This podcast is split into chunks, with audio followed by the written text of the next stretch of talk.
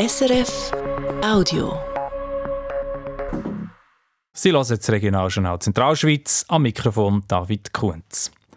Wer in der Stadt Luzern mit dem Auto oder mit dem Bus zur Stoßzeiten unterwegs ist, der kennt es. Es staut immer wieder. Die Stadt und der Kanton haben ein Jahr lang verschiedene Massnahmen getestet, um das Problem zumindest teilweise zu lösen. Das hat aber nicht so geklappt, wie sie gehofft haben. Der Primus Etlin berichtet.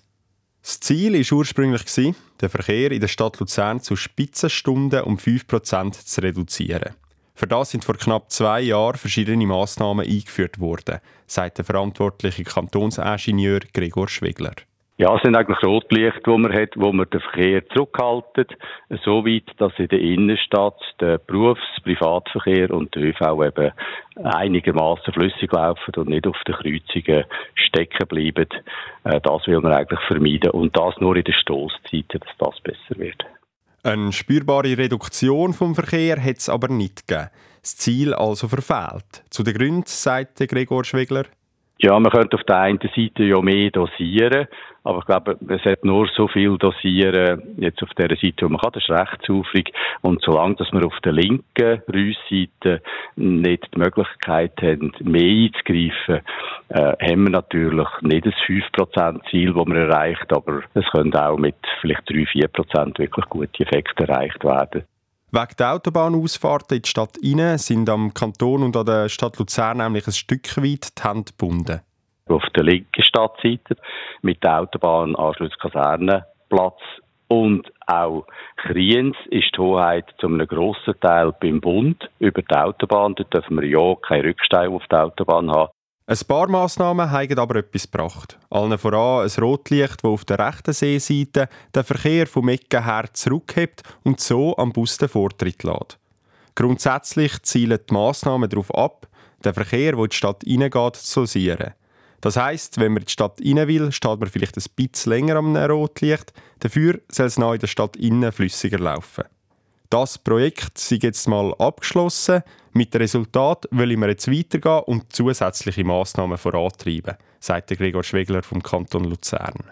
Das wird sicher mittelfristig im Bereich auch von gewissen Busspuren sein, dass man gewisse Bevorzugungen hat äh, am Stadtrand. Aber das sind Projekte, die im Bauprogramm eingestellt sind und dort wird man entsprechend dann auch die Planung gehen und die Sachen, die man jetzt erarbeitet hat, dort mitnehmen und einfließen lassen.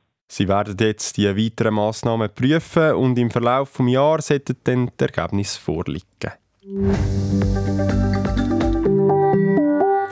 Der Bund und die Kantone haben zusammen festgelegt, dass 95 Prozent der Jugendlichen einen Abschluss haben sollen spätestens wenn sie 25 sind. Also entweder einen Lehrabschluss, eine Matura oder ein Diplom von einer Fachmittelschule. Dass es vor allem ältere Leute sind, die ohne so einen Abschluss dastehen, ist heute im Kantonsrat Zog ein Thema gewesen. Weil 12 Prozent der Zoger Bevölkerung über 25 haben keinen so einen Abschluss. Diese Leute haben also nur gerade die obligatorische Schulzeit absolviert, hat der Regierungsrat auf einen Vorstoß aus der Reihe der Alternativen Die Grünen ALG geantwortet. Es gab verschiedene Berufsausbildungen, speziell für Erwachsene, hat die zuständige Regierungsrätin Silvia Thalmann weiter ausgeführt. Gerade in Gebieten, wo es zu wenig Arbeitskräfte gäbe und die Anforderungen eher tief sind. Eine standardisierte Lehre für Erwachsene gäbe es aber nicht, schon gar nicht bei vollem Lohn. Das ist aber eben gerade einer der Knackpunkte, hat Christian Hecklin von der SP gesagt. In der Lebensmitte sind mehr Verpflichtungen da und es ist nicht mehr so einfach, mit einem Ausbildungslohn zurechtzukommen. Ausbildung, auch in fortgeschrittenem Alter, ist Befähigung und dabei sollte man nicht sparen. Und es sind Ideen von allen Seiten gefragt. Die Regierung hat gesagt, der Kanton Zug sei hier grundsätzlich gut unterwegs, nicht zuletzt dank der kostenlosen Beratung beim Berufsinformationszentrum BITS oder auch mit den Bildungsgutscheinen, die neu eingeführt worden sind. In der Zuger Gartenstadt können mehrere Mehrfamilienhäuser abgerissen werden. Das Bundesgericht hat eine Beschwerde gegen ein Neubauprojekt abgewiesen. Das ehemalige Arbeiterquartier ist als schützenswert eingestuft. Eine Baugenossenschaft und die Zuger Gebäudeversicherung wollen dort sechs neue Mehrfamilienhäuser und 13 Einfamilienhäuser bauen. Gegen das hat sich der Verein Pro Gartenstadt gewehrt.